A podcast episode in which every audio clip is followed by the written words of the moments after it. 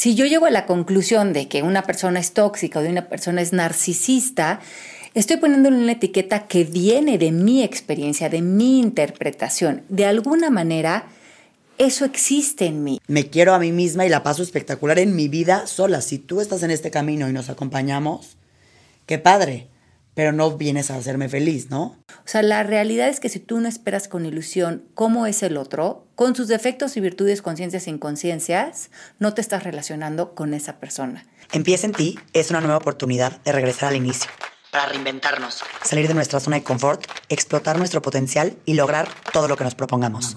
Hablaremos con diferentes expertos, amigos, especialistas o gente que admiro por su experiencia y trayectoria para juntos rebotar ideas, consejos tips de motivación y hablaremos sobre todo lo que necesitamos escuchar para comenzar.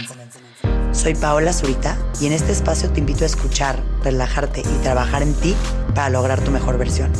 Porque todo lo que hagas en la vida empieza en ti.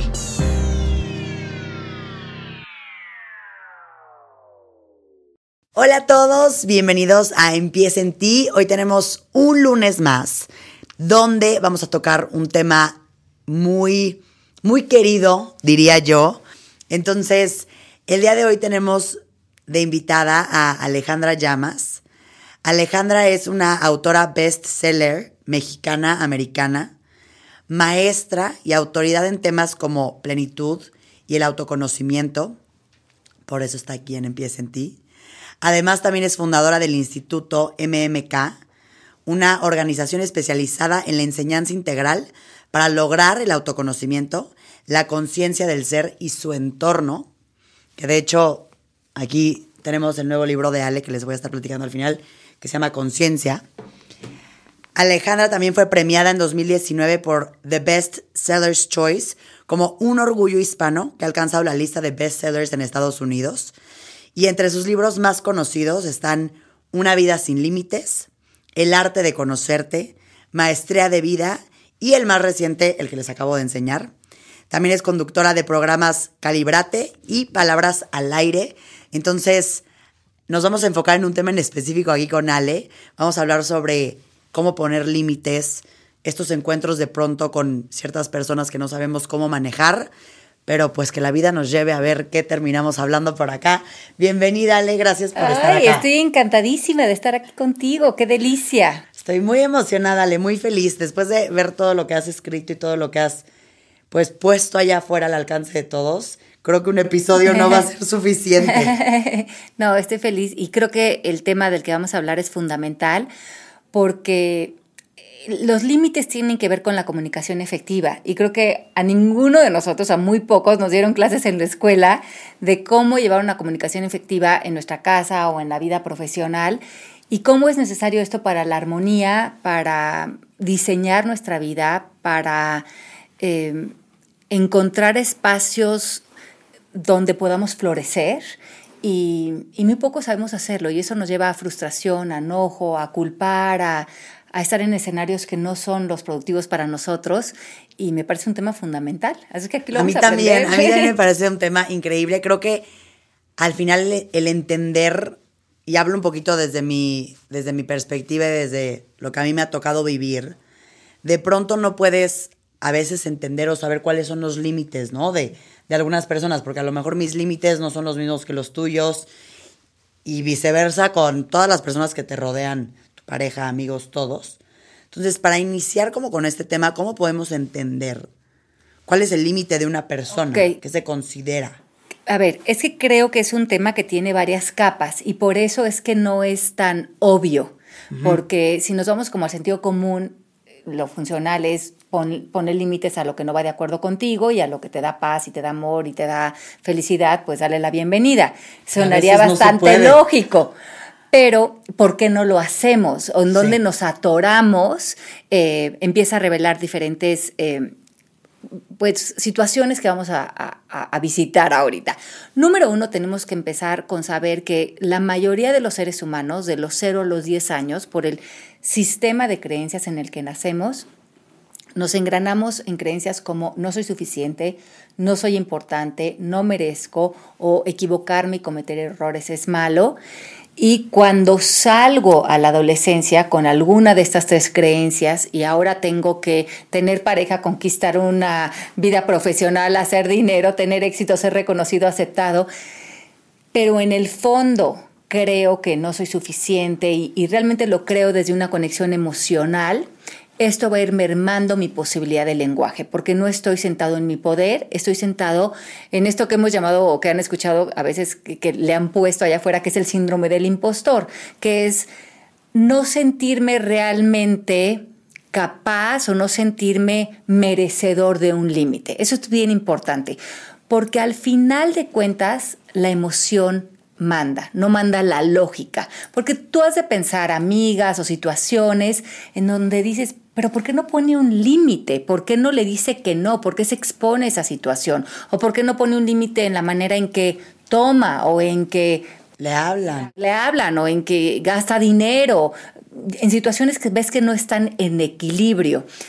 Y tendríamos que darnos cuenta que hay una creencia, una declaración operando dentro de la persona donde en realidad el sentido común o la lógica no operan. Y si no nos vamos a explorar eso a nivel más profundo, eso es lo que está haciendo primeramente que no haya claridad en esas líneas. No, y que al final esa persona se sienta muy incómoda porque la razón le ha de estar diciendo algo. Claro. De qué te está pasando, por qué está haciendo así, pero volteas y dices, no, no, entiendo por qué no lo hago. y ahí estoy. Y me está jalando una creencia de no merezco, no puedo, no soy suficiente, que está haciendo resonancia, que es como este encuentro, con a lo mejor la persona que insulta. Pero esa persona que insulta, estás, tú tienes el gancho que te engancha, que es, es que no soy suficiente. Y si no soy suficiente, no alineo un lenguaje de poder en donde asertivamente pondría límites, porque hago eco con eso. Entonces, si estoy en una relación donde la persona insulta o donde no es funcional la relación por mil razones,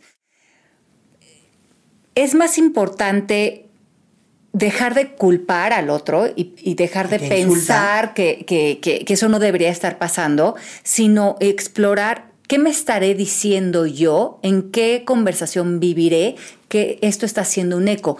Inclusive puedes llegar al punto de verlo a él como un maestro que está poniendo en voz fuerte creencias limitantes que están a nivel inconsciente haciendo resonancia con el exterior. Porque si no existieran en ti no habría resonancia. No, y no hubieras conectado con esa persona. Exacto. Y entonces la base de no poner límites o de pronto no poner límites de la manera en la que deberían ser viene directamente con lo emocional y directamente con nuestras creencias. Exacto, eso es lo primero que, de lo que tenemos que hacernos conscientes. Porque si no, y, y conciencia es una palabra que puede sonar sofisticada, pero es muy fácil. Ser consciente es darte cuenta.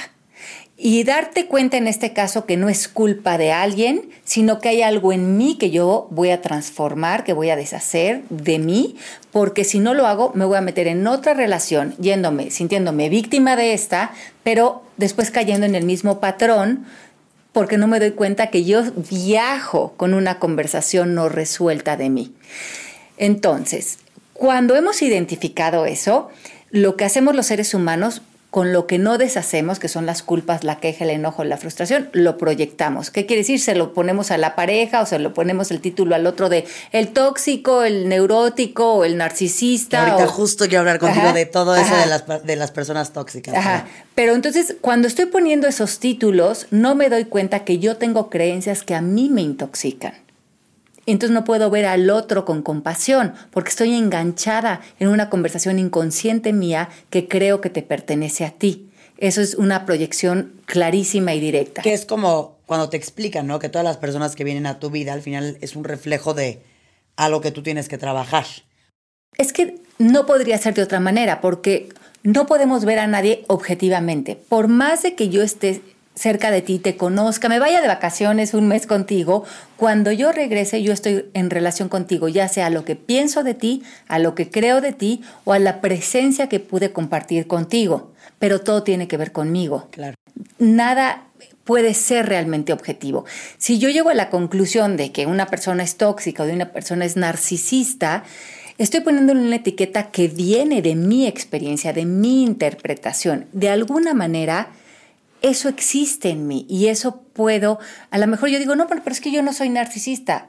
Bueno, pero si estoy abierta a explorar, podría ver cómo lo que, por ejemplo, mis pensamientos hacia ti son narcisistas porque solamente quieren ver una parte de ti y dejan toda la otra parte de ti que está que queda fuera de la etiqueta, porque una persona no es narcisista en sí.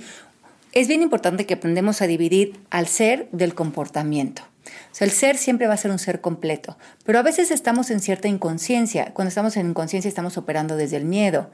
Yo pensaría que una persona que llamas tóxica o narcisista es una persona que está mucho más envuelta en dolor, en miedo que en otra cosa. Y si entramos desde la curiosidad, podríamos ser mucho más compasivos y estar en un entendimiento y ver que nosotros a veces también operamos desde esos lugares y que nos etiqueten no, no nos funciona en nada, nos, nos abre mucho más un camino de introspección que nos digan, cuando veo que te comportas así, ¿qué estás sintiendo? ¿Sientes algún miedo? ¿Te sientes atacado? ¿Te sientes a la defensiva? ¿Qué pasa en ti que apareces así frente al mundo? Y eso es mucho más colaborativo que etiquetarnos y dividirnos.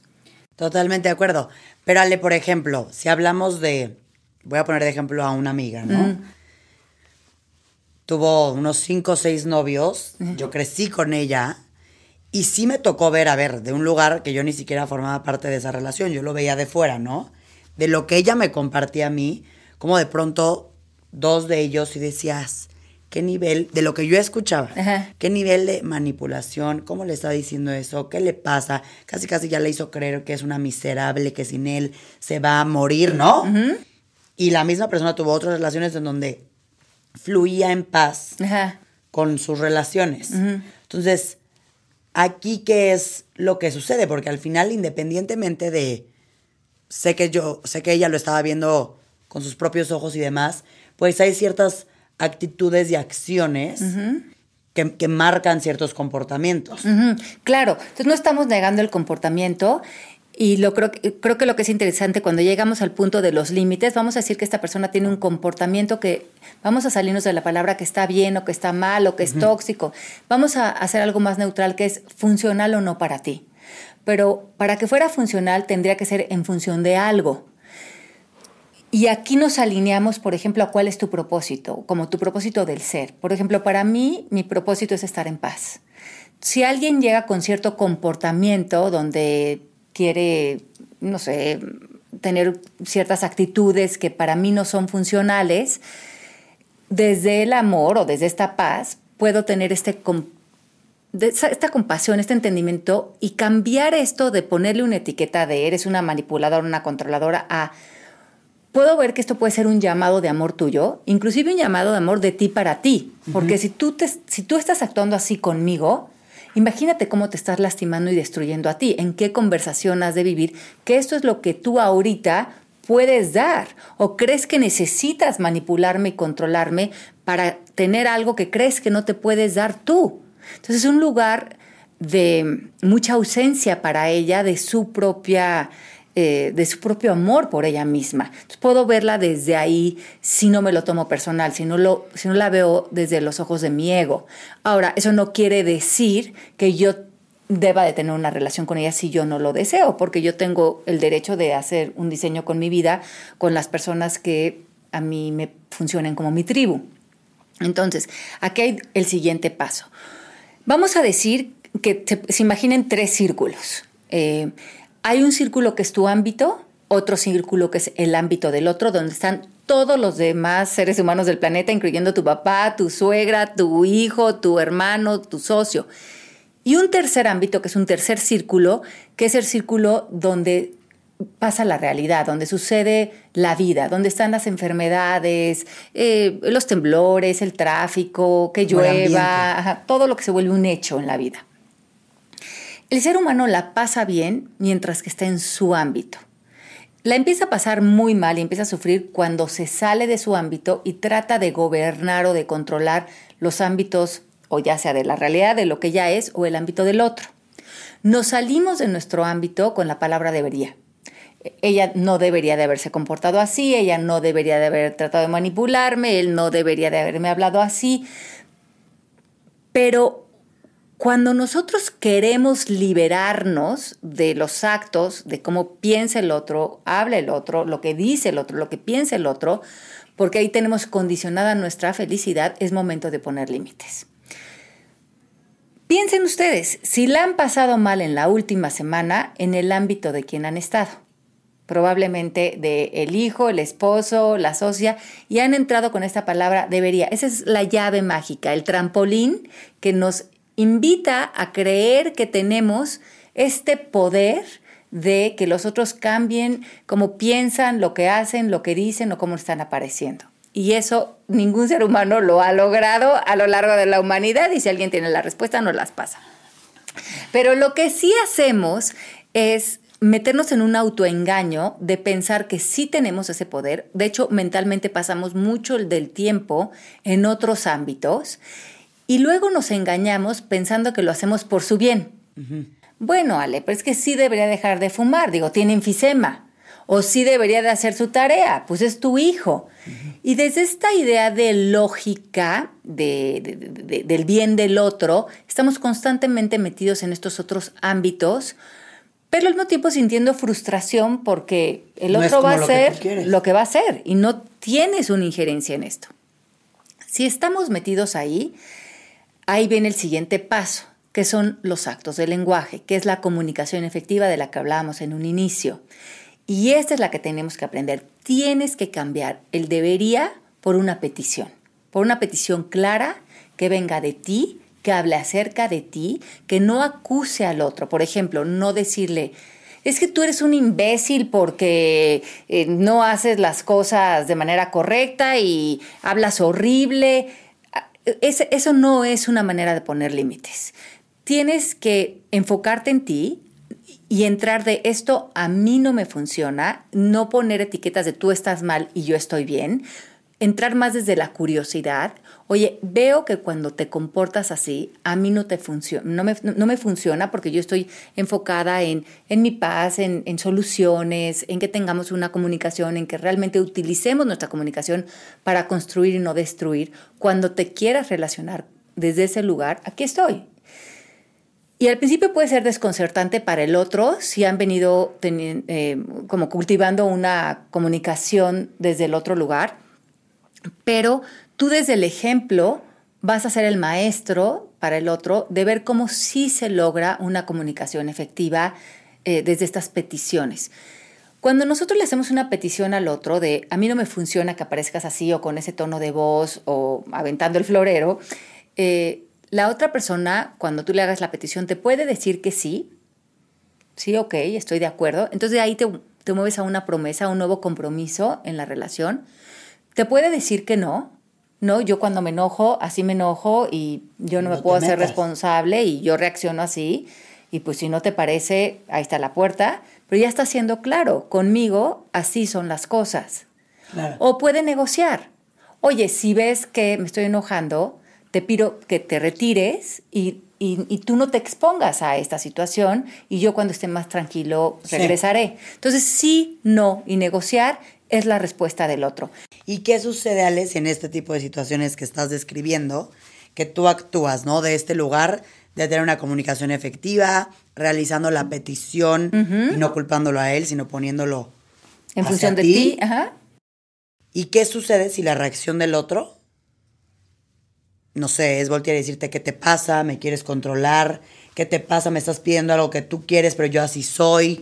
Me estoy yendo como a respuestas un poco porque igual y no voltea y te, ni, quiere una negociación, ni igual y te dice que no, como tú dijiste, pero y encima te dice y tú estás, pero loca si crees, ¿no? O sea, cuando obtienes ese tipo de respuestas, ¿qué sucede? Si tú quieres estar en la relación, solamente tienes dos opciones. O cambias tu percepción de lo que de tu juicio, de, de, lo que tú piensas acerca de él, para que tú dejes de reaccionar a tu interpretación, tú dejes de ver ataque y a lo mejor ahora ves un llamado de amor, ahora ves a un hombre en dolor, ahora ves a una persona que está aprendiendo otra manera de ser y si tú quieres entrar desde ese lugar donde tú vas a conservar tu paz, puede ser válido. Pero si tú ves que tú te estás enganchando y eso ya no es funcional, sería momento de terminar esa relación. Porque hay una, hay, hay una hoja que se llama El juicio al vecino de Byron Katie, que es muy, muy buena, que la usamos cuando trabajamos en juicios a otros. Y la última pregunta es fenomenal, que es espero con ilusión y ahí escribes qué esperas con ilusión de la otra persona. Pero normalmente en esa hoja vienes escribiendo todo lo que te molesta de la otra persona. Entonces que te pregunte al final, espero con ilusión que él vuelva a gritar o espero con ilusión que él vuelva a aventar el florero o espero con ilusión que él me vuelva a faltar al respeto pues por lo menos mis estudiantes o yo cuando llego ahí te digo, pues es que esto es justo lo que te estoy diciendo que ya no quiero vivir. Pero es, es una pregunta muy sabia porque esa te pide que le des una vuelta. Eh, a, lo que, a lo que estás, a lo que estás, hayas puesto ahí, ¿no? O sea, no quiero vivir nunca más. Pondrías, por ejemplo, que él grite y nuestra vuelta es a donde termina esta hoja es espero con ilusión que él vuelva a gritar. O sea, es donde cierras. Y la gente tiene resistencia porque te dice, no, es que no, eh, no puedo esperar con ilusión que no llegue a recoger a los niños, o no puedo esperar con ilusión que me vuelva a hablar así, no puedo esperar con ilusión que no me dé lo que le pido pero creo que la, la gran fantasía del ser humano es en el creer que puede cambiar al otro porque inclusive crees que lo vas a mejorar, no tomas la realidad del el toro por los cuernos. O sea, la realidad es que si tú no esperas con ilusión cómo es el otro, con sus defectos y virtudes, conciencias e inconsciencias, no te estás relacionando con esa persona. Te estás relacionando con la idea de lo que tú crees que esa persona y vas a vivir constantemente en una decepción o en una queja o en un debería o en un lugar que tiene más que ver con una fantasía que con la realidad. Si tú no puedes llevar tus relaciones a un espero con ilusión y tú quedarte en un estado de conciencia de paz y de aceptación que no tiene que ver con resignación, hay mucho poder en la aceptación, hay pláticas, hay construcción, hay acuerdos. Entonces, eh, quiere decir que tú sigues relacionándote con una persona que no es la que está allá afuera, es la que crees que está en tu mente. Y yo creo que de ser de pronto, mientras lo platicas y quien esté escuchando, es duro, ¿no? Darte cuenta cómo tú te puedes crear de pronto ciertas ideas y cómo el control que quieres tener sobre alguien, a la única que está envenenando es a ti. Sí. Claro, y creo que eso lo que tú dices es fundamental, porque cuando nosotros nos ponemos límites, existen los límites en dos partes. Y la primera parte eres tú. La primera persona que se tiene que poner límites eres tú. Y la segunda parte es el exterior.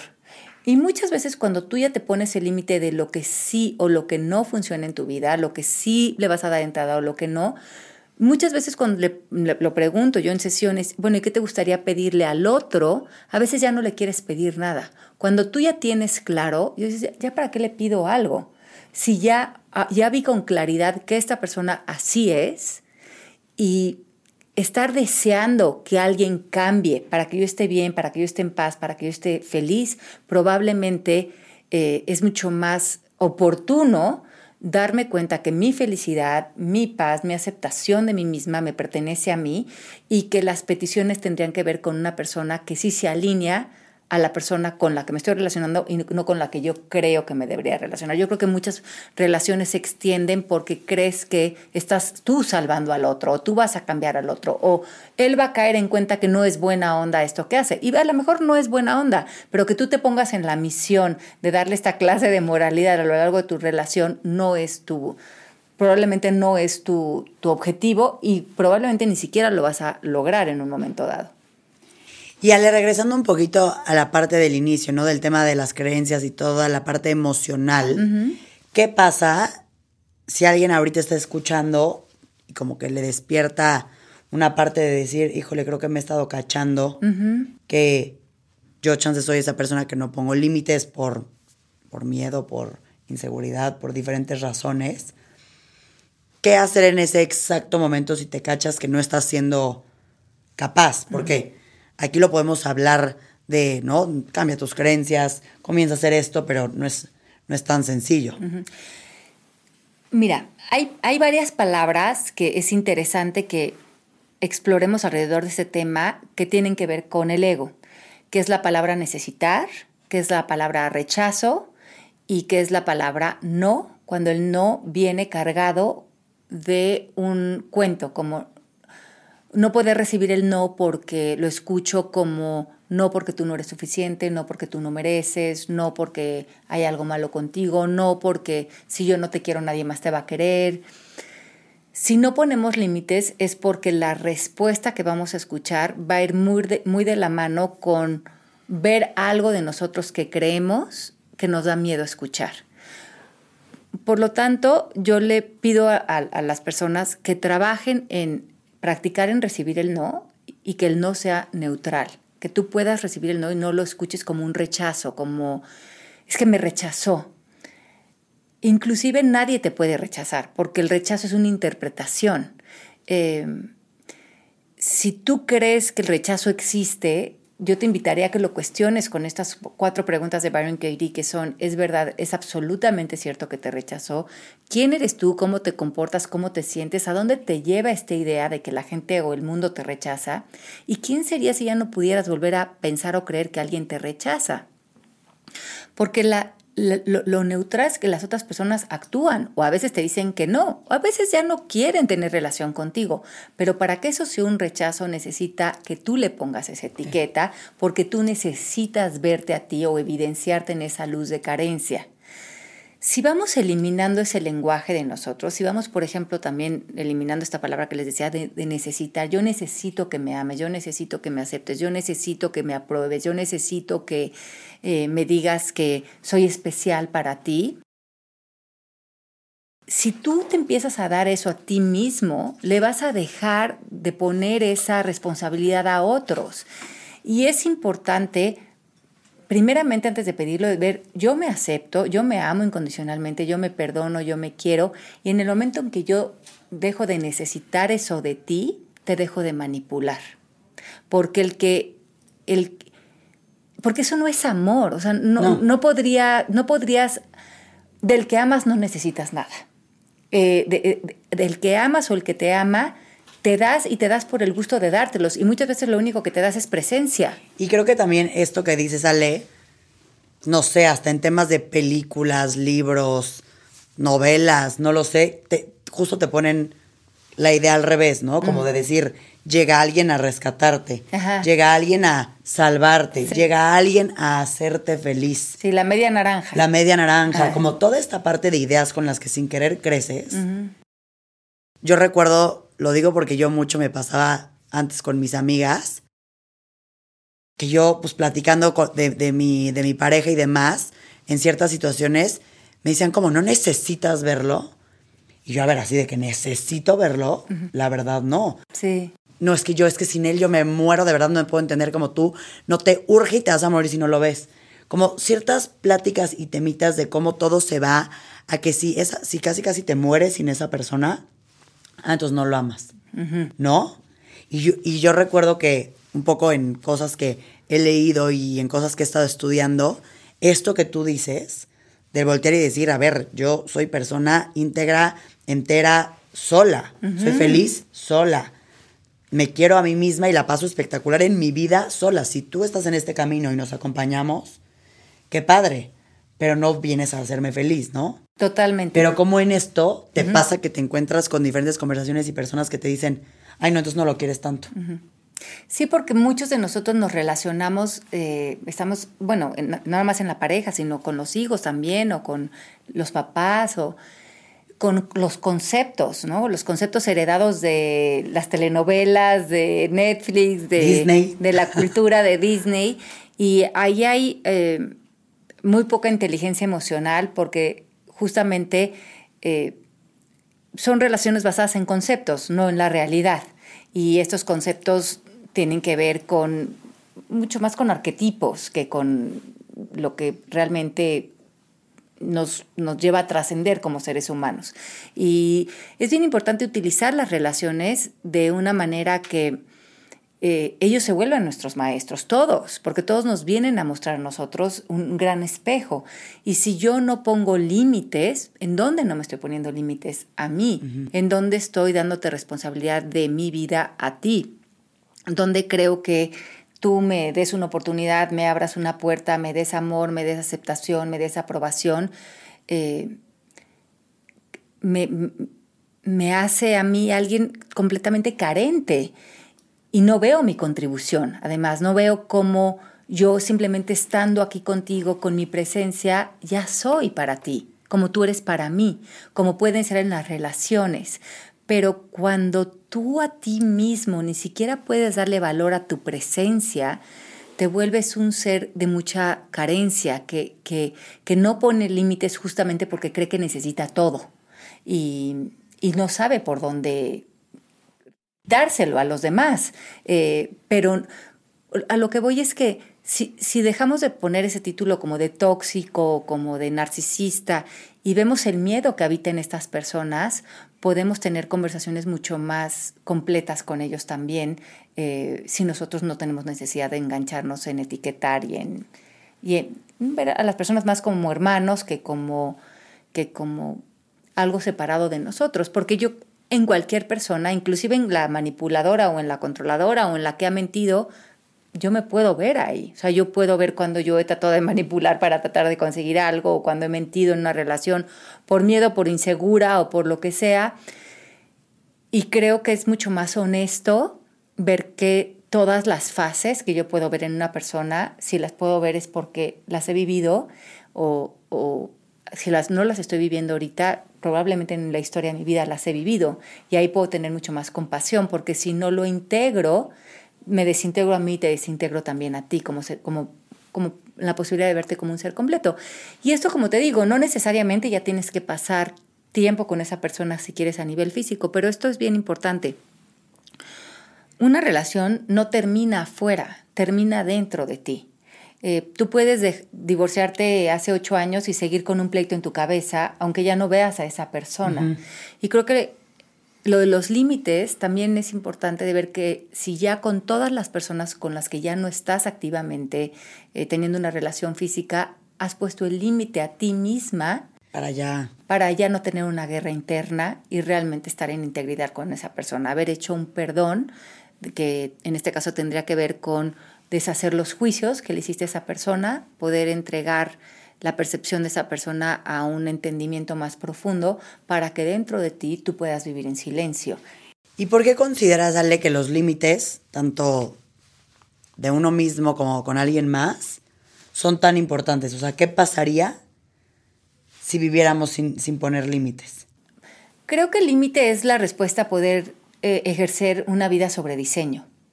Eh, eh, todos nosotros somos seres creativos por naturaleza y estamos creando desde que amanecemos hasta que nos dormimos y hasta en la noche cuando estamos a veces soñando también estamos creando, pero tenemos esta, se nos ha regalado esta gran voluntad de crear eh, entornos, vidas, conversaciones, inclusive estética, diseño. Y eso nos conmueve mucho a los seres humanos porque nos conecta con una parte muy linda de nosotros que es la inspiración, que es estar en espíritu, ¿no? En spirit. Y nos conecta con lo que nos da tanto placer de esto es que cuando estamos inspirados, nos sabemos más allá de este cuerpo.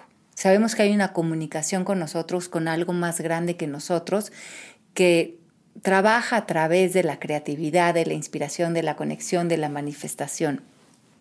Si nosotros no ponemos estos límites y al rato estamos en escenarios que no son funcionales, en eh, no sé, en insultos, en violencia, en trabajos que no van de la mano de los deseos de nuestro corazón. Lo que sucede es que empezamos a vivir una vida más por default, por un condicionamiento de la inconsciencia, en la que lo que se va desgastando es la creatividad, la intuición, la diversión, la alegría, el planear, el conocer gente, el vivir en, ese, en ese espacio de expansión.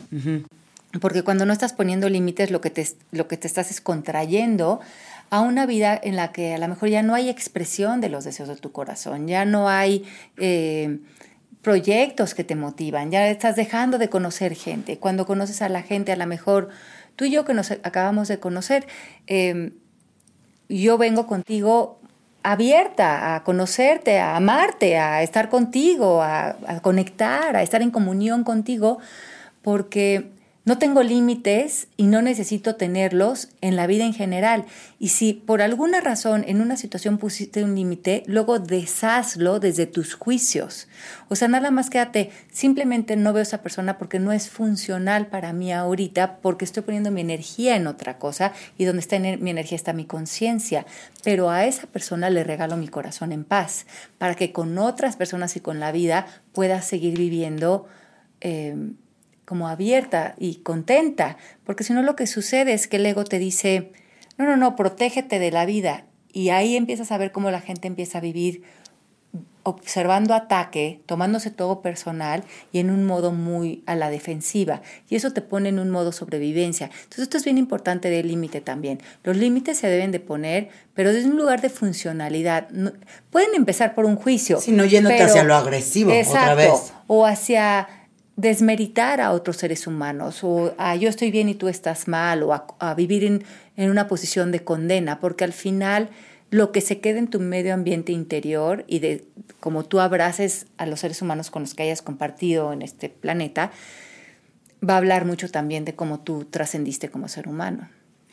Y en esta parte, Ale, lo que mencionas ahorita, ¿no? De cómo la manera en la que podemos poner límites sin ser agresivos, lo que decías hace unos minutos de cambiarlo a petición y no demanda. ¿Consideras que a la hora de que establecemos ciertos límites con una amiga, con tu pareja, con quien sea, debes de dar explicaciones del porqué de ese límite o no? Pues mira, no es necesario dar explicaciones eh, en el sentido de que tú estás en tu derecho de pedir o de hacer lo que tú desees.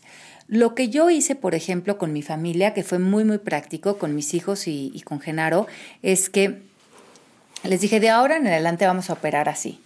Yo te voy a hacer una petición y tú me puedes decir que sí, me puedes decir que no o puedes negociar. Que son los tres Y no me puedes, ni no me tienes que dar explicaciones. Y yo me voy a comprometer a no tomármelo personal. Pero lo mismo, tú me vas a regalar a ti, a, ti, y yo te voy a regalar eso cuando tú me hagas la petición. Y vamos a ser mucho más auténticos y honestos de compartir lo que nos hace sentido compartir para, estar en presencia cuando querramos estar en presencia. Y fue bien interesante el ejercicio, porque, por ejemplo, si vas, si va yo con, si voy con mi marido y le digo, oye, Jena, ¿quieres ir a cenar? Me dice, no. Entonces le digo, ah, ok a lo mejor en un principio él no lo escuchas como, ¿cómo? Ya no me quiere, eh, le, doy flojera. no quiere pasar tiempo conmigo, eh, ¿será que ya nos vamos a divorciar mañana? ¿No? Pero entonces es bien interesante porque digo, qué, chistoso cómo le damos significado al no y necesitamos la explicación.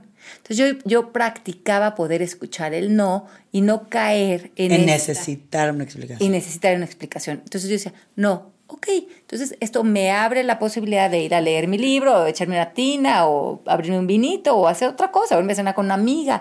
Me enfocaba más en que yo quería que él practicara, que me podía decir un no o sí honesto, y yo también a él, porque me daba cuenta que muchas veces él me decía que sí, cuando en realidad me quería decir que no, porque estaba cansado, le duele la cabeza. Y lo hacía por... Porque yo no me lo tomara personal, porque yo no sintiera que era porque no me quisiera o porque él tuviera que estar asegurando la relación constantemente por mi propia inseguridad. Y lo mismo con los niños. Si voy con Patricio y le digo, Pat, te invito a tomar un helado, ¿se te antoja? No. Entonces yo, no podría, podría irme a no soy una buena mamá, ya no me quiere, ya nunca más me va a volver a hablar, ya entro a la etapa de que eh, se va a desconectar el niño por siempre, o puedo decir, oye, ahorita no quiere ir a tomar un helado conmigo, qué lindo que pueda ser honesto conmigo. Y empezamos a practicar así, eso ya mis hijos ahorita ya no viven conmigo, pero así crecieron en mi casa. Y fue tan lindo porque también habla de límites, habla de los límites de, a ver, déjame pensar y déjame sentir si eso es lo que yo ahorita quiero y no tiene nada que ver contigo. Mi amor por ti es incondicional, pero mi amor por ti, eh, que puede existir y también puede existir mi decir, y, lo, y si estoy cansada, que puede existir que yo pueda ir a descansar y que mi no sea muy limpio y muy puro, hace que estemos en presencia juntos cuando nuestro sí sea, sea honesto, porque entonces cuando digo que sí, aquí estoy, aquí estoy y no quiero estar haciendo otra cosa, ¿no? Como dice Eckhart Tolle, el sinónimo de estrés es estar en un lugar Queriendo, estar en otro, queriendo estar haciendo otra cosa. ¿Y cuántos seres humanos vivimos ahí porque no diseñamos el sí y el no como límites? y también creo que la sociedad, o sea, ahorita mientras decías esto, me fui como a ciertos momentos de mi vida, como hay hasta cosas que de pronto haces porque es como el deber ser, ¿no? Ajá. O sea, independientemente de que quieras estar con tu esposo en una cena o no, o ir con tu hijo a dejarlo a la escuela o no, ¿cómo puedes de repente caer en estas cosas de, ¿cómo? ¿Tú como mamá no fuiste a dejar a tu hijo a su primer día de clases? ¿No? ¿Cómo, ¿Cómo ahí te das cuenta que también hay ciertas actitudes? Pero aquí te pregunto, Ale, ¿cómo, ¿cómo te cuidas de esto, no? Porque, a ver, ¿qué sucede que tú despiertas un día y dices, hoy es el primer día de clases de mi hijo y no lo quiero dejar, de verdad. Genuinamente no tengo ganas, no quiero, no lo voy a hacer. Pero de repente agarras y dices, oye, ¿cómo no voy a dejar a, a mi hijo a su primer día de clases? Que te está hablando la razón, te está hablando lo que chance te enseñaron que es lo correcto. O sea, ¿cómo manejas en estas situaciones esto que estamos diciendo? Y, Y creo que esto es muy válido, pero... eh, me fui a un se- momento como... Sí, pero Lindo. que- creo que muchas personas van a opinar, ¿no? De lo que hagamos o no opinamos, pero mientras que tú sepas en dónde estás parada en tus relaciones eh, y cuál es tu intención, que eso es muy, muy importante, tú le puedes comunicar esa intención a tus hijos, a tu marido, ¿no? Y ellos van a sentir la energía de esa intención. Yo no fui, por ejemplo, una mamá muy participativa en la escuela de los niños, pero fui muy clara con ellos. Yo les dije, yo no voy a ser muy participativa con ustedes en la escuela porque tengo este trabajo, viajo, los libros, tenía yo, salía mucho de viaje y tenía otros intereses también, pero mi intención siempre va a ser ser una- la mamá que a ti te corresponda como hijo, o sea, yo te toqué y tú me tocaste a mí, entonces yo no voy a ser como otras mamás, yo nada más puedo ser mamá como Ale. Sí. A ti te tocó la mamá Ale con estas características y la mamá Ale te ama, pero te va a amar como ama Ale, que es diferente a la mejor a como ama la mamá de otros niños y eso te tiene que quedar claro. Y que yo vaya o no vaya contigo a la escuela o a ciertos eventos o cosas, nunca va a implicar que yo no te ame. Y mis hijos eso lo tuvieron muy claro. Y, y además, y, y fue muy chistoso porque un día sí hubo un evento de un festival con Hannah, me acuerdo que llegué y no encontraba el puesto, no sé qué. Y una, llegó una señora como a reclamarme que yo nunca iba a los eventos y que como mm, ella lo que quería hacerme sentir como que yo no había sido buena mamá y yo no participaba y que pues, mm, con sus comentarios. Pero yo no me enganché porque yo no lo sentía así y Claro. yo sentí que yo estaba siendo honesta en la manera en que yo participaba con mis hijos y mis hijos lo tenían claro porque yo lo había hablado. Entonces creo que hablar cómo tú vas a hacer en la relación de pareja y dónde está tu intención, si hay honestidad, ellos lo entienden. Y más adelante eh, lo platiqué. Ah, Janita se acercó a mi hija y me dijo, ¿qué te estaba diciendo? Y le digo, es que creo que para ella la manera en que ella demuestra amor a su hija es viniendo a estos e- eventos y tú y yo hemos platicado que yo lo hago de otra manera.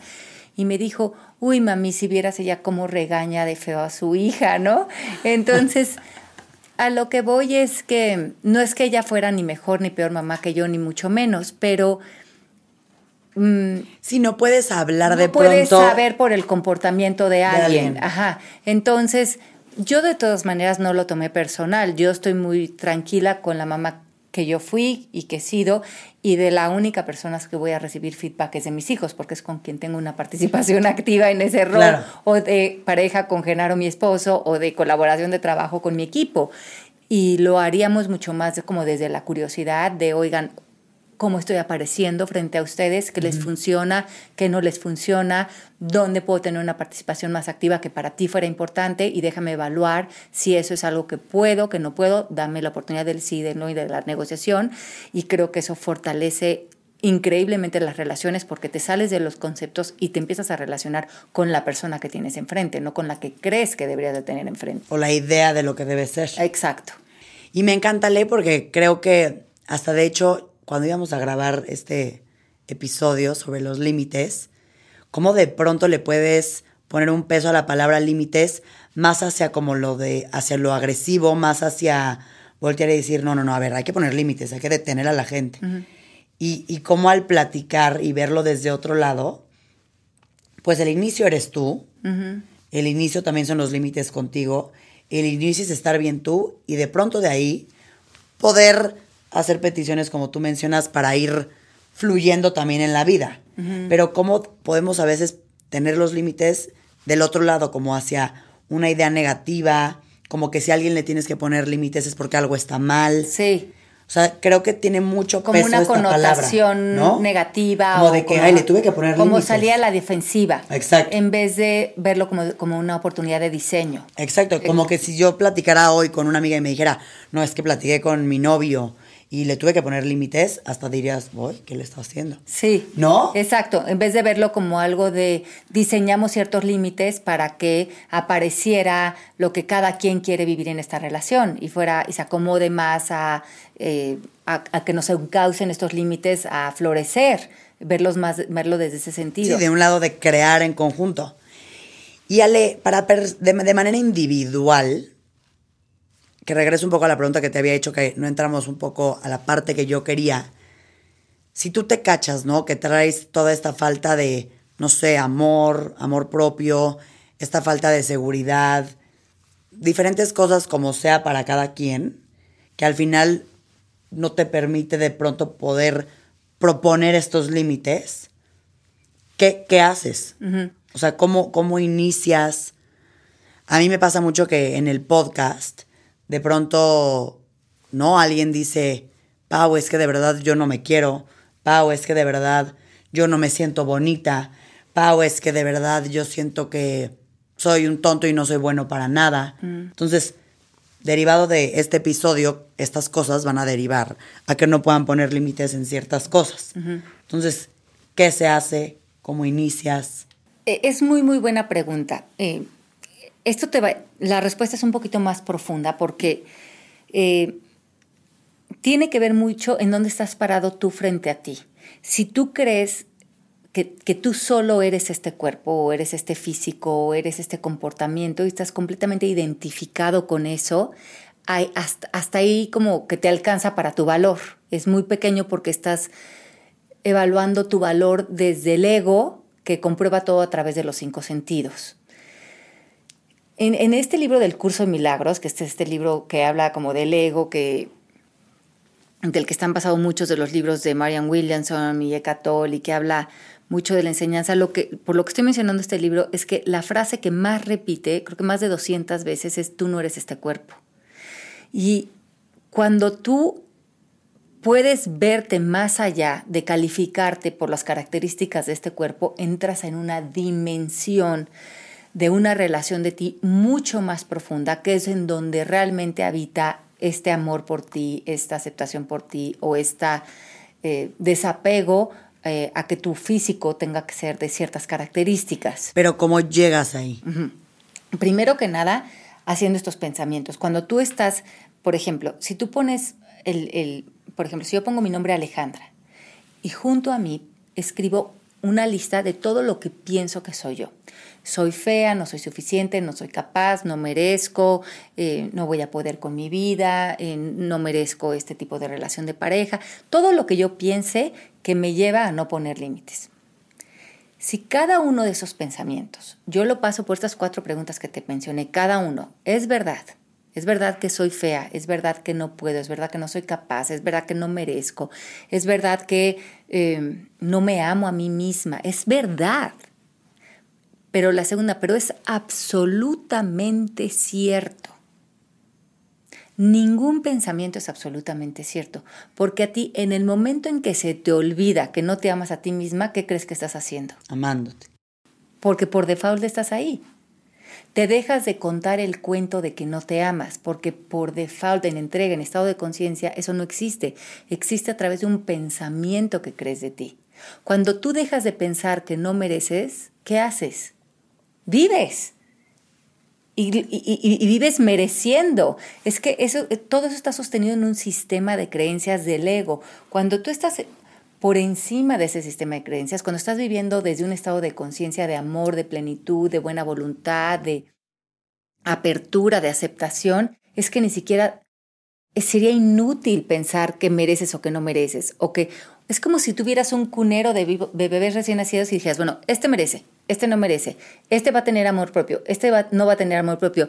Es tan ilógico porque te das cuenta que esos bebés los tuvieron que entransar con, con, con con una miopía de una costra de creencias y que ya lo único, con lo único que se relacionan son con esas creencias. Se les olvidó que era un estado de conciencia, que no puedes encasillar en eso, que no hay una que no hay nada, en que, que no hay una idea de ti en la que tú te puedas definir a ti mismo, porque Eres un campo energético, eres expansión por naturaleza, eres amor por naturaleza.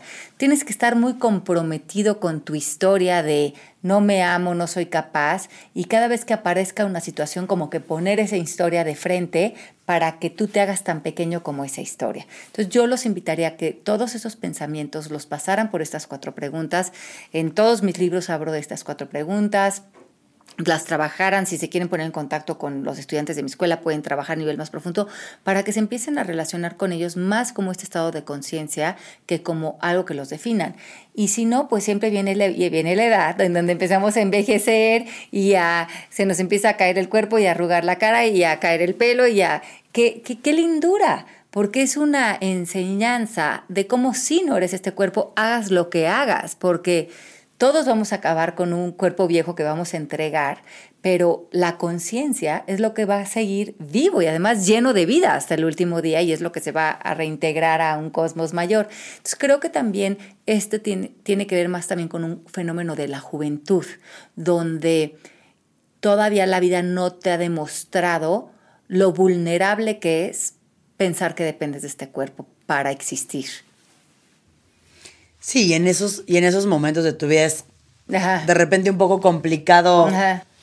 Ni siquiera entenderlo, pero aplicarlo. Aplicarlo. Y, y querer desapegarte de esa identidad falsa. Sí lo puedes entender, pero pues el único que está ganando ahí es tu ego. Y el, y el ego te tiene engañado de que, ay, yo soy mi desamor y yo soy el que no merece, yo. Pero ahora sí que, como dice Byron Katie, ¿quién sería sin tu historia? ¿Quién serías sin tu historia de que no te quieres? Pues ya dejarías de ser la que se azota por todas las eh, banquetas, la que chilla, la que manipula, la que va al café con las amigas a contarle como sus problemas de autoestima, pero el problema de autoestima es una historia que también te cuentas, porque no hay manera que no te ames. Tú te despiertas y te amas hasta que te empiezas a contar la historia de que no te amas y te comprometes con esa historia, pero es una historia, es, una, es, es, es falso, se deshace. Y Ale, como cierra esta parte de los límites, para dejarlo como muy puntual a todos los que escuchan, invitándolos a, de pronto cuestionarse, ¿no? Si, si ponen límites, si no, si les da miedo, si, si lo hacen y se convierte en una cosa tortuosa, que ya un poco lo has dicho a lo largo del episodio, pero me encantaría dejarlo como muy puntual. Cinco tips para aprender a poner límites desde un lugar de paz, no agresivo, y atrevernos a comenzar a hacerlo. Ok, entonces vamos a definir que primeramente si no estás poniendo límites, explora qué creencias o declaraciones hay en ti que no están alineadas como a tu poder o a tu eh, disposición de vivir en una vida de diseño. Dos, si la estás pasando mal, te cuestiones en el ámbito de quién estás y, los, y te está saliendo con la palabra debería. De estos tres círculos. De estos tres círculos. Regresa a tu ámbito y desde tu ámbito ¿Cómo puedes sustituir el debería por una petición clara? Una vez que tengas la petición, la otra persona te va a decir que sí, te va a decir que no o va a negociar. Mucho lo que me preguntan es, bueno, pero ¿qué tal si te dicen que sí y al final sí acaba pintándote el cuerno o tirando el florero? Te está contestando entonces con su con su actitud. Te está diciendo una cosa, pero relacionate con lo que es, con, la, con lo que es la realidad de esa persona. Y hasta que no esperes con ilusión a toda a la persona tal y como es, no estás en la realidad de las relaciones, sigues en una fantasía y vas a seguir incómodo en la relación. Cuatro, una vez que, te dice que sí, genera acuerdos, muévete a, una, a hacer una promesa con la persona, ok, sí. Entonces, cuándo, cómo y dónde y qué vamos a manifestar con este nuevo acuerdo. Detalles, oye, pues vas a recoger la ropa porque a mí este, me funciona que esté más ordenado el cuarto, el otro te puede decir que no o te puede decir que sí.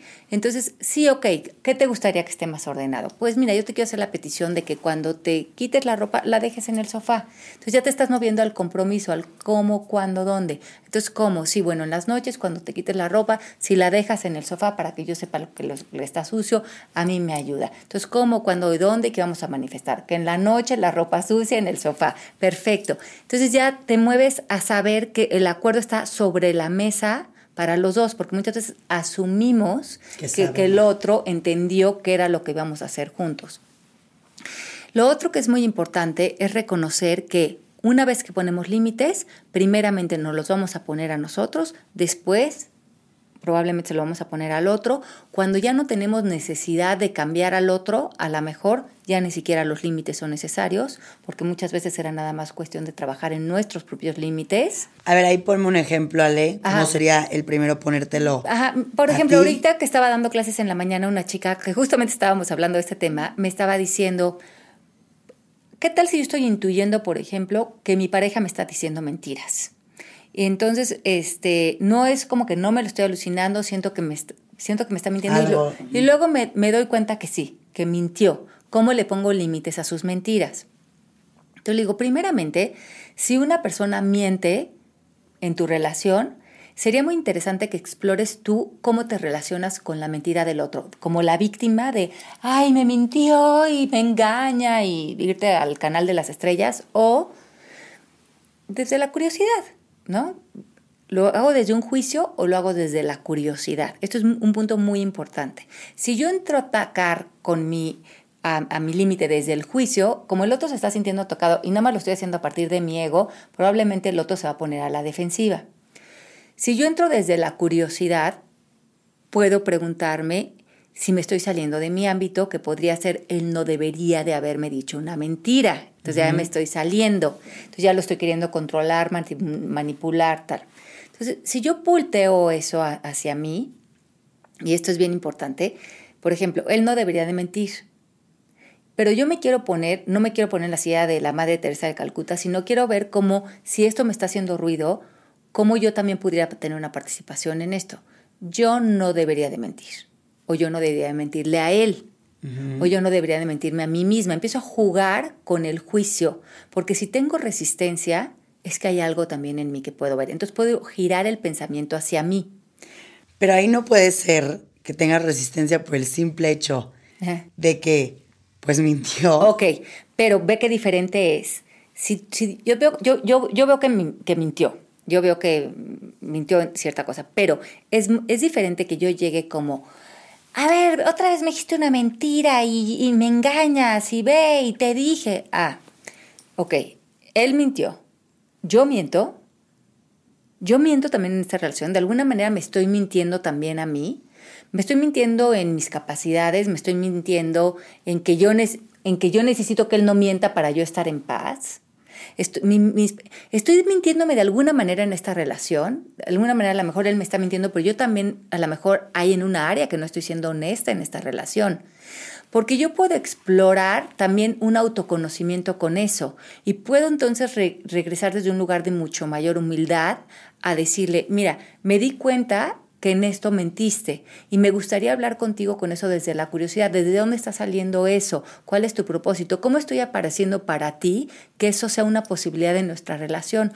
Pero al explorar eso de ti, también me di cuenta cómo yo me miento o miento en esta relación o a veces me miento a mí misma. O sea, eso que tú haces, a veces yo también lo hago. No, no te estoy diciendo que no mientas desde un lugar donde yo no tengo una participación en esto, sino cómo los dos podemos utilizar esto para nuestro propio despertar. ¿Te das cuenta?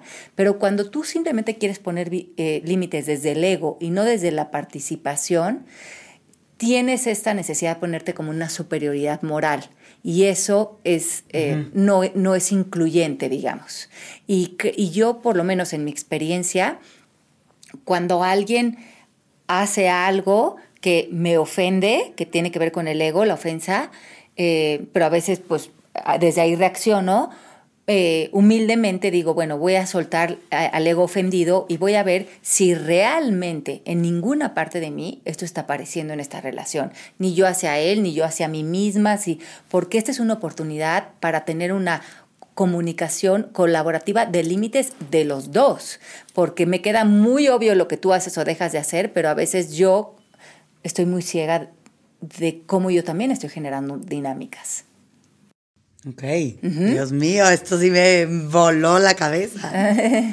Ok, entonces cerrando en esa parte, Ale, eh, que sería ponerte límites a ti, ponerle límites a él, sí. bueno, a la persona. Sí. Y, y, y, acuérdense que hay dos tipos de comunicación, la que construye y la que destruye. Entonces, enfócate que en cuanto vas a poner límites de cualquier tipo, de cualquier tipo de diseño, veas que si tú estás en esas relaciones porque hay resonancia, estate abierto a ver cuál es tu participación, no te zafes nada más para culpar al otro, porque eso ahí no hay nada de autoconocimiento y ve si cuando te acercas, por ejemplo, en el caso de la persona que mintió, si estás haciendo, entrando para construir o estás entrando para querer tener la razón y destruir la relación o eh, enfocarte en soluciones. Y acuérdense también algo muy importante, que el ser humano está muy adicto a querer tener la razón. Entonces, eh, el tema de límites funciona desde una manera de conciencia y constructivo si no quiero tener la razón de me hiciste, me ofendiste, te portaste mal y tengo que ponerte límites porque eres el tóxico. Porque entonces ahí no hay nada de... No, y estás yendo tan justo lo que dices, estás destruyendo. Estás destruyendo, estás desde la percepción, estás desde el ego, estás desde un lugar, la verdad, muy inconsciente, poniendo límites. Y, y por último, Ale, ¿por qué consideras, o bueno, mínimo así ha sido mi experiencia Hasta, hasta ahora en mi vida, creo que estar de este lado del que tú platicas, ¿no? Cuestionarte todo esto, de decir cómo me está afectando a mí, cómo aprendo yo, cómo todo, que al final es estar en, conciencia de todo lo que está pasando, considero yo que a veces es más complicado. es, lo que te más te da paz. hasta vivir en conciencia, a veces, hay veces que yo te digo, wow, imagínate qué rico no darte cuenta. ¿No? De, pronto, ¿no? De, de ciertas cosas. Este lado, en donde como lo estás explicando en todos estos ejemplos que acabas de dar, ¿no? Es mucho pensar, regresar a ti, irte a él, qué sentiste, por qué, yo cómo crecí, esto cómo puedo crecer. Es todo un trabajo. Sí. Es más complicado, diría yo, que cuando de repente no ves, no te das cuenta, simplemente reaccionas, todo. ¿Por qué sientes que es así? Bueno, porque hemos estado acostumbrados a pensar que es muy difícil hacer trabajo interior, ¿no? A veces eh, alguien se está divorciando y, estoy trabajando con esa persona y dice, es que qué difícil estar en paz con esta situación. Tenemos esta connotación como si la paz fuera difícil porque hay que deshacer algunas cosas. Eh, a ver, un proceso espiritual o un proceso de evolución o de paz, lo único que requiere es que sueltes algo. No necesitas sumar nada. O sea, la paz, el perdón, ya todo existe en ti. Te puedes preguntar qué necesito soltar o qué, qué estoy acumulando en, esta historia, en este pensamiento, en este resentimiento, que me lleva al sufrimiento. Y vaya que sufrir es difícil, porque yo viví ahí durante algunos años y, era durísimo y difícil y la pasaba mal y era como interminable y, podía pasarme por, por un divorcio, por algo, muchos años sufriendo, por la muerte de mi papá, pero ahora pues sí es un momento que le dedicas a, es, a algo cuando te atoras, pero le puedes dedicar una hora y se va por siempre. Y, entonces ya estás en la paz. Y, vivir en la paz es muy fácil. Eh, entonces lo otro resulta difícil a largo plazo, porque es cargar muchas maletas. Esto pues es un compromiso de que cuando algo aparece lo deshaces, lo trabajas, lo sueltas y resides en esta paz siempre otorgada y, eso es muy fácil, es una vida muy fácil, como, como a veces me cuentan mis amigas, me dicen, es que tú nunca tienes problemas, tú siempre estás feliz, tú siempre, pero es que estoy al día con, con lo que aparece y, estoy al día con mis perdones y con, no sé, es, como yo quiero vivir más ligero. y creo que en eso, qué bueno que lo dijiste, Ale, en este proceso espiritual, vivir en conciencia y demás, o mínimo en mi caso, creo que también he visto, ahorita que dijiste, ¿no? Que vives sin problemas y vives feliz.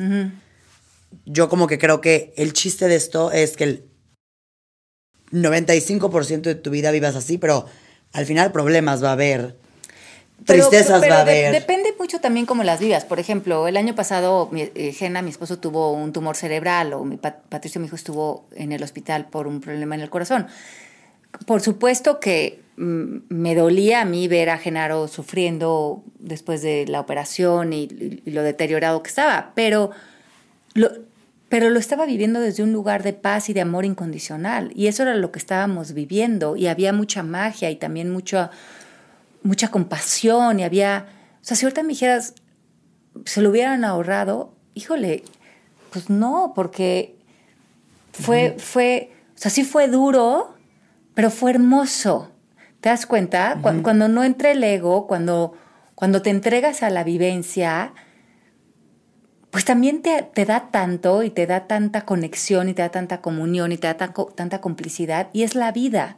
Entonces creo que tiene que ver mucho con que no eh, categorices, eh, hay esto que estoy viviendo lo peor y hacer un drama de eso, sino decir, esto es lo que está apareciendo, me voy a entregar y cuando haya dolor, por el sufrimiento del dolor físico, lo que sea, me voy a entregar a eso y voy a amar este momento y, eso te da muchísimo poder y te da mucho, mucha conexión con la vida.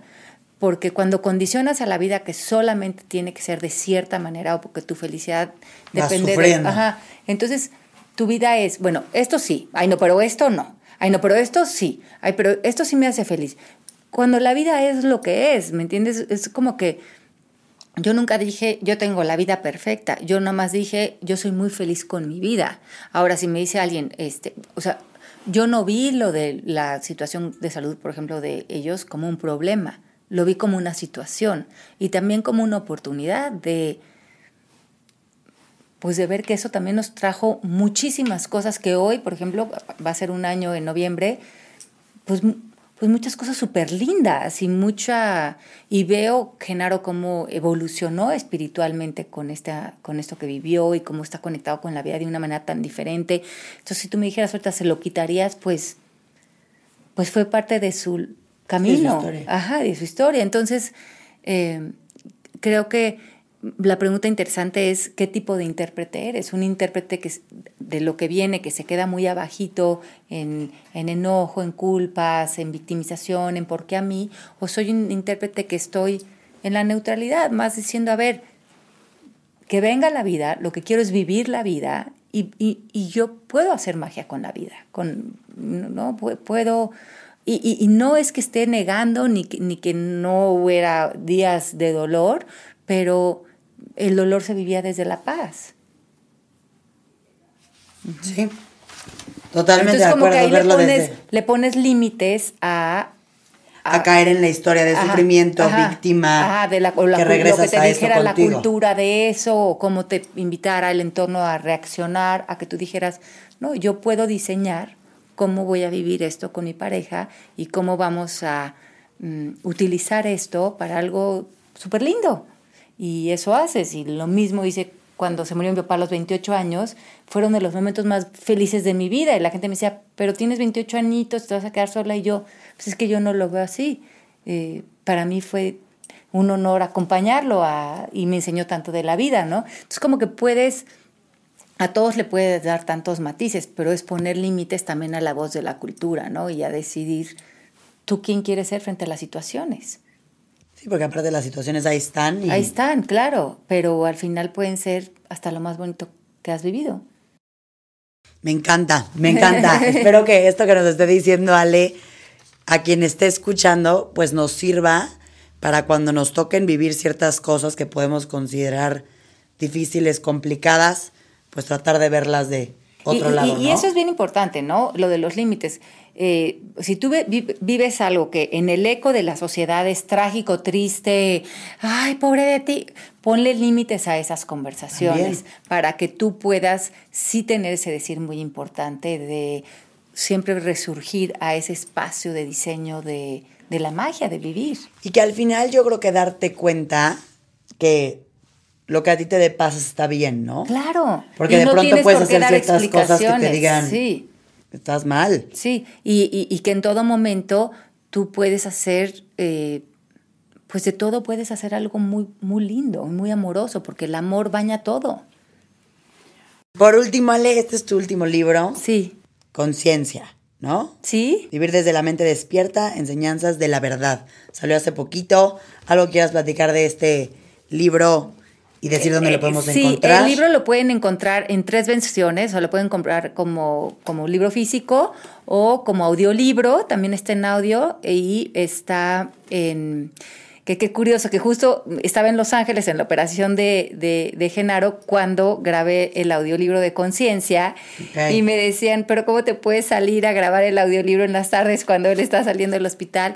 Y siento que, que justamente porque yo estaba en esta paz tan, tan centrada que es en la que me he acostumbrado a vivir, que podía sentarme perfectamente y que me encantó leerme el libro en, en esos días y llenarme de conciencia en un momento en que quería realmente vivir ahí. Eh, entonces es un libro que te centra, que está cargado de mucha sabiduría, de mucha paz, que explica los niveles de conciencia, cómo accedemos a los niveles altos. Y también hablo de algunos personajes que han vivido como hermanos entre nosotros en este planeta como Jesús, Krishna, Buda, eh, Gandhi y que han conquistado estados de conciencia elevados, cómo se viviría hipotéticamente en una mente como la de ellos, que se siente vivir en una mente que ha disuelto el ego, eh, que porque creo que sabemos, sabemos mucho cómo vivir desde la percepción, pero pocos entendemos, como bien dices, qué se ganaría, que es como lo quisiera ver el ego, si realmente soltáramos y viviéramos en una mente libre. Y entonces explora mucho, coquetea con esa idea para ver si para ti es una posibilidad. Buenísimo, me encanta. ¿Cómo te podemos encontrar, Ale, en redes sociales? En Instagram estoy como Llamas Alejandra, Facebook Alejandra Llamas y mi página es procesommk.com, la de la escuela. Tengo 15 años con la escuela de autoconocimiento. Está establecida en Colorado, en Estados Unidos, pero tenemos presencia en todo el mundo y damos certificaciones por todo el mundo. Hacemos apariciones en Europa, en toda Latinoamérica y también aquí en México. Y la certificación dura un año y también hay una plataforma online, o sea, lo pueden hacer larga distancia. Buenísimo. Muchísimas gracias, Ay, no, Ale. gracias a Gracias ti, por este episodio. Me encantó, qué rica nuestra conversación. Es un Muchas tema dudas. buenísimo. Gracias a todos, bueno. gracias a todos por escucharnos, por este bellísimo lunes y gracias otra vez, Ale, por haber estado. Gracias a todas las personas que nos acompañaron. Bye bye.